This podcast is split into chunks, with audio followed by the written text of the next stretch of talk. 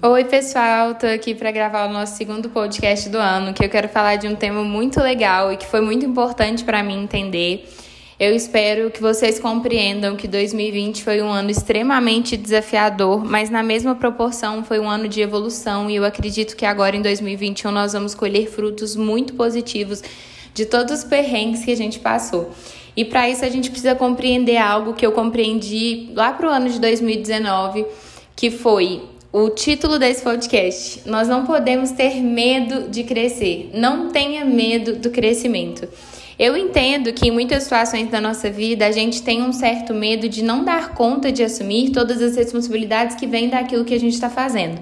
Mas a cada passo que a gente dá dentro do nosso negócio, em algumas conquistas da nossa vida, o próprio universo está nos preparando para lidar com desafios maiores a cada vez que nós superamos um obstáculo. Então, o curso natural das coisas é que a gente evolua e, consequentemente, que a gente saia do lugar que a gente está e vá para um lugar melhor. É como se a gente desse passos a caminho de evolução e de crescimento. Então é um fluxo natural das coisas. Quando a gente tenta conter esse fluxo natural das coisas, a gente começa a se boicotar. Eu falo isso porque eu comecei a criar várias formas de impedir que a Are Intimates crescesse da forma que ela estava crescendo, pelo simples fato de ter medo de não dar conta. E aí, numa sessão, eu consegui entender que eu tinha uma crença limitante de que se a Are Intimates crescesse, o que de pior aconteceria seria o fato de eu não conseguir atender todas as mulheres que eu queria atender e frustrar essas mulheres. E no meio disso tudo, eu descobri que se eu frustrasse alguma pessoa ainda, isso fazia parte do processo. Então, isso não era algo que eu deveria temer. Quando eu consegui desbloquear essa caixa, né, desbloquear essa crença limitante dentro de mim, as coisas fluíram de uma forma muito melhor. Então acaba que todos os limites que nós impomos, que nós conseguimos impor a nós mesmos, eles vêm de dentro da nossa própria mente. Isso é muito absurdo. Se a gente parar para pensar nisso, a gente vai entender que o nosso crescimento, que o nosso, que a nossa evolução, que a nossa prospecção de novos negócios vem tudo de dentro de nós. Nós primeiros, primeiro criamos isso dentro do nosso coração, dentro da nossa mente, dentro do nosso subconsciente, para depois externalizar isso e trazer à tona. Quando eu consegui entender que crescer não era uma situação preocupante, sim uma situação de gratidão né, e de evolução, eu consegui lidar com o crescimento de uma forma diferente. Eu consegui contemplar o crescimento de uma forma diferente. Até então eu via ele como um desafio muito grande a ser encarado. E eu não vou dizer que não é.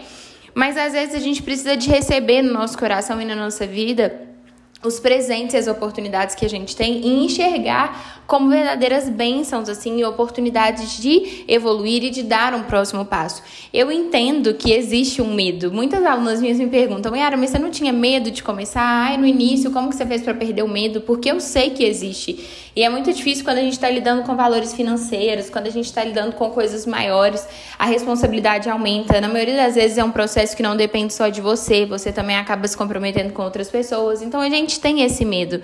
Mas a gente não pode simplesmente levar levar isso como a situação principal. Eu falo que o medo, ele é um fator de alerta. O medo é o seu consciente te falando: "Você tem certeza que é desse jeito que deve fazer?" Então o medo é como se fosse um aviso de cuidado. Olha, analise todas as possibilidades, veja se realmente é esse caminho que você deve seguir e só assim faça algo. O medo, ele não é uma placa de pare, sabe? Ele não é aquela coisa que você sente e você deve seguir a ponto de não continuar a, a sua jornada ou a sua decisão. Então, eu acredito que ao longo da nossa vida a gente vai aprendendo a lidar com essas situações e a gente vai aprendendo que algumas coisas elas existem não para te fazer parar ou para te fazer desistir. Elas existem para que você consiga racionalizar e trazer à tona as possibilidades daquele negócio, daquela atitude, daquela escolha para assim você tomar a decisão. Eu acho muito legal, inclusive, quem consegue usar o medo a seu favor, porque no momento que você sente o medo, você pode colocar num papel todas as possibilidades advindas da pior, do pior cenário disso e já agir contornando esses piores cenários para que eles não venham ser uma realidade dentro do seu negócio, dentro da sua escolha. Então, o medo, se você souber usá-lo da forma correta, ele se torna uma medida consciente e uma medida racional da sua escolha. Então você para de levar para o lado emocional aquela situação sem pensar, sem planejar, desmedida e começa a trazer para uma situação racional, uma situação contida, uma situação inteligente e você consegue analisar os prós e os contras dessa decisão, mapear essas decisões colocando os lados negativos e as consequências ruins que podem vir de uma escolha mal feita e assim conduzir para que seja a melhor escolha possível.